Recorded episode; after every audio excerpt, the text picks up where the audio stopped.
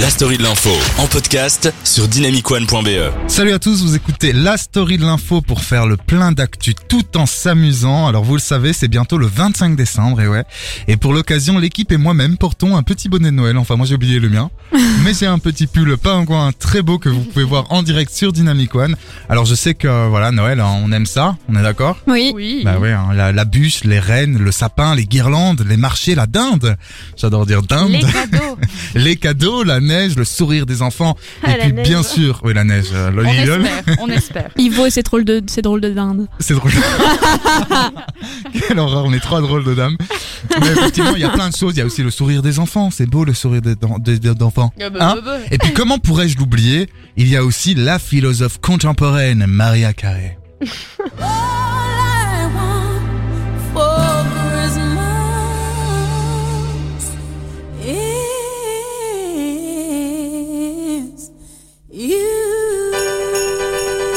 C'est la folie dans le studio Ouais.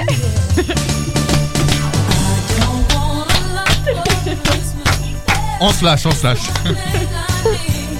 C'est la dernière de l'année, hein, faut y aller. Allez, ça suffit. Mais mon plus beau cadeau, sachez-le, ce n'est ni un peignoir brodé à mon nom, bien que j'adorerais, hein, voilà, ni une paire de chaussettes kitsch ou encore un ordinateur dernier cri. Non, mon plus beau cadeau, il porte trois prénoms, Anaïs, Valentine et Laura. Wouh Oh, c'est mignon. Salut les filles, comment ça va Ça va et toi La forme Oui. Oui. Oui. On est en forme. C'est Noël. Alors, c'est bientôt Noël. Alors au sommaire du jour, Valentine, tu vas nous parler de quoi aujourd'hui? Alors, je vais vous parler des trois sorties qui ont marqué l'année et euh, trois personnes qui ont aussi, euh, qui étaient aussi importantes cette année. Top. Anaïs? Moi, euh, bah, je vais continuer dans la lignée euh, de Valentine, sauf que ce sera les sorties de cette semaine, ainsi que des infos du net, comme toujours. et Laura? Alors moi, bah, les petites infos insolites, croustillantes, marrantes. Et puis, enfin, pour bien clôturer euh, l'année, bah, les bonnes nouvelles en fin d'émission. Top. Mais comme chaque semaine, bah, vous le savez, on aura aussi des débats passionnants. On va parler entre autres aujourd'hui de Miss France, hein, un gros débat euh, sur un sujet euh, très lourd, ainsi que du don d'organes. Ça, ce sera tout de suite plus sérieux. Mais il y aura également le blind test, le qui a dit quoi, et bien sûr le son nouvelle. Génération Waouh, incroyable. Et sans plus attendre, on passe tout de suite au tour de l'actu.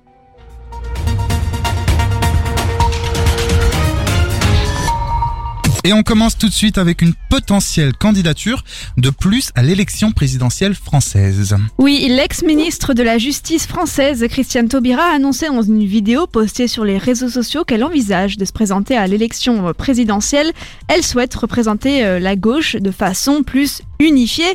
Elle pourrait potentiellement participer à une primaire de la gauche ou proposer à d'autres candidats de se rallier à elle. Et on continue avec une autre élection, mais cette fois-ci sportive. Les sportifs de l'année 2021 ont été désignés euh, dimanche dernier à l'occasion du Gala du sport. Alors chez les femmes, plus particulièrement, deux championnes olympiques étaient nominées.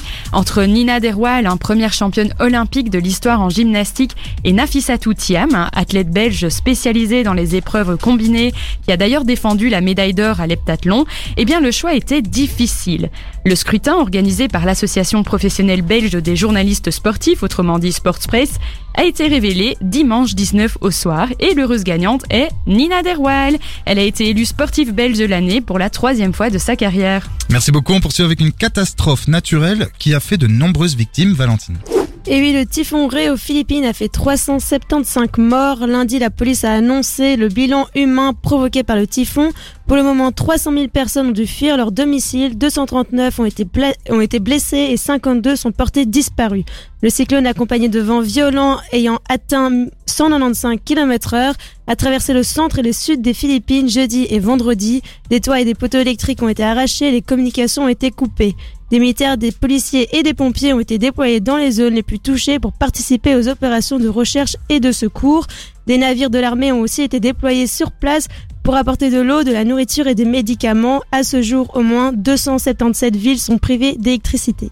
Et on finit ce tour de l'actu avec un record en Belgique.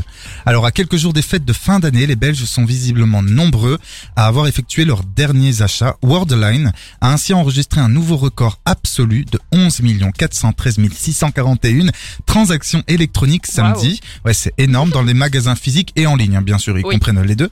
Euh, un record de transactions à la minute a également été signalé avec 20 734 transactions effectuées à 11h42. Comme Ah oui, ça, vous quand le savez. Ouais, c'est un truc de fou.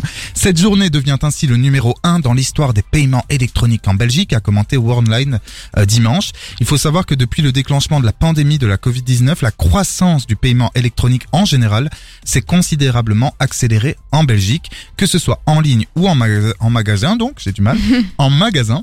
Le paiement électronique facilite clairement l'achat et prend de nombreuses formes car on peut désormais payer par carte, mais aussi avec son smartphone et même avec une montre connectée. Je sais pas si vous utilisez euh, Oui. la, la montre. ouais. Smartphone et Smartphone. mon père montre toujours. Ah ouais, ouais, Je trouve ça incroyable de payer avec sa montre. Genre, tu, tu mets ta Ouais. main comme ça. tu- À chaque fois, les caissiers sont en mode, ah. Waouh